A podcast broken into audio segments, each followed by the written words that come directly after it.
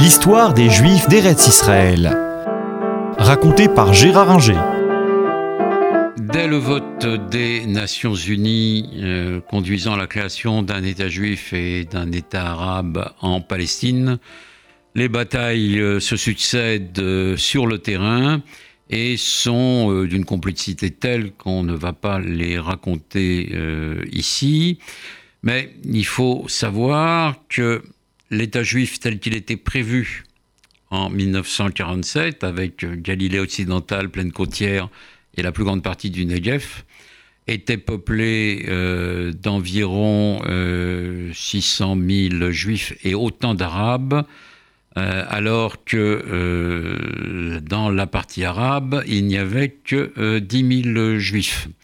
Donc, euh, du côté juif, on se retrouve avec une importante minorité arabe, euh, essentiellement en Galilée occidentale, mais euh, également sur la plaine côtière. Donc, cela va rendre la situation du futur État juif difficile et on va assister à des difficultés qui vont aller croissant et euh, qui pose problème euh, sur le plan éthique ainsi qu'aux historiens.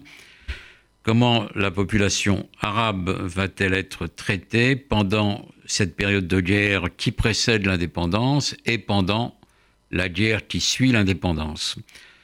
La période de guerre qui précède l'indépendance est marquée par euh, le massacre du village de Der Yassin le 9 avril où euh, l'Irgun euh, massacre un village près de Jérusalem, un village paisible, un village arabe paisible qui avait refusé la présence des irréguliers arabes qui attaquaient les convois juifs qui allaient euh, vers Jérusalem, où le quartier juif, les quartiers juifs étaient isolés.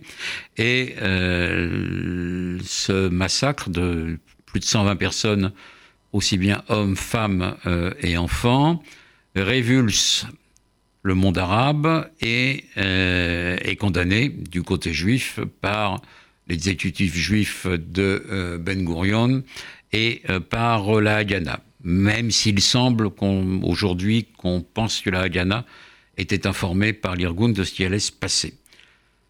L'Irgun ne commet pas ce massacre gratuitement par sadisme. Il y a un objectif politique derrière c'est euh, de faire en sorte que la population arabe des territoires accordés aux juifs parte. Et effectivement, l'exode des populations arabes va commencer à ce moment-là par peur. Euh, c'est un exode qui a lieu un peu partout dans tous les villages. La nouvelle se répand très rapidement et euh, les Arabes ont peur et se disent que les armées arabes qui se massent euh, aux frontières euh, du futur État juif pour l'attaquer dès la proclamation de l'indépendance vont pouvoir leur permettre de rentrer chez eux. L'indépendance, on le sait, je ne vais pas m'y étendre, est proclamée par Ben Gurion euh, à Tel Aviv le 14 mai 1948. Et immédiatement, les combats vont reprendre. Jérusalem est bombardée par l'armée euh, égyptienne, l'aviation égyptienne. L'armée jordanienne euh, de Glob Pacha, officier britannique à la solde de euh, euh, la Jordanie va entrer, la Transjordanie va entrer en Cisjordanie, non pas pour créer un État euh, palestinien ou arabe, mais pour l'annexer purement et simplement. Le roi Abdallah ne s'en cache pas il veut annexer euh, la partie arabe euh, de euh, la Palestine. ses relations d'ailleurs avec le futur État juif sont complexes. Il négocie avec Golda Meir, mais les négociations n'aboutissent pas. Il propose aux Juifs de créer un État autonome sous souveraineté jordanienne. les futurs Israéliens refusent. Là non plus, on va pas s'étendre sur les combats qui ont lieu pendant la guerre euh, d'indépendance. Euh, ils connaissent plusieurs phases, il y a de nombreuses trêves, euh, plus ou moins appliquées. Mais ce qu'il faut voir, c'est que ce qui est intéressant à voir, c'est l'attitude à l'égard des populations arabes à ce moment-là, populations arabes donc dans le futur État juif. Contrairement à ce que certains historiens ont dit, il n'y a pas de plan d'Alet, plan D, consistant à chasser systématiquement les Arabes des territoires euh, qui devaient revenir euh, aux Juifs, donc aux Israéliens. Euh, on n'a trouvé aucune trace de décision de ce type, ni écrite ni orale. Il existe un plan D, un plan d'Alet, qui prévoit que le long des routes, notamment celles qui mènent à Jérusalem, le long des axes routiers principaux, et lorsque le village et euh, où la petite ville est euh, peuplée d'Arabes hostiles à l'État juif qui reçoivent euh, des irréguliers ou les armées arabes, il faut effectivement les chasser, mais il n'y a pas de plan consistant à chasser l'ensemble de la population arabe. On assiste donc à des situations complexes un peu partout. Tantôt les Arabes, à la suite de Deriassine, partent d'eux-mêmes, et c'est le cas le plus fréquent.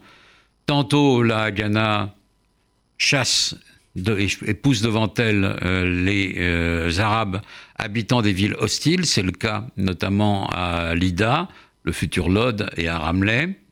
Tantôt, les Juifs demandent aux Arabes de rester. Ça a été le cas euh, du côté de Tibériade.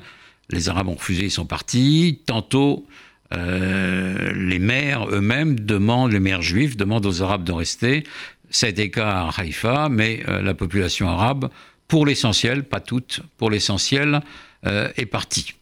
Ce qui fait qu'au moment des armistices de 1949, euh, signés à Rhodes, il ne reste plus que 150 000 Arabes dans le territoire israélien.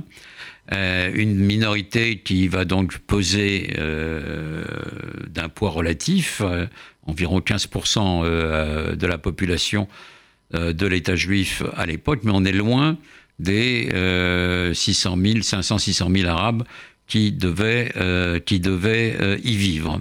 Donc le problème des réfugiés palestiniens est né à ce moment-là.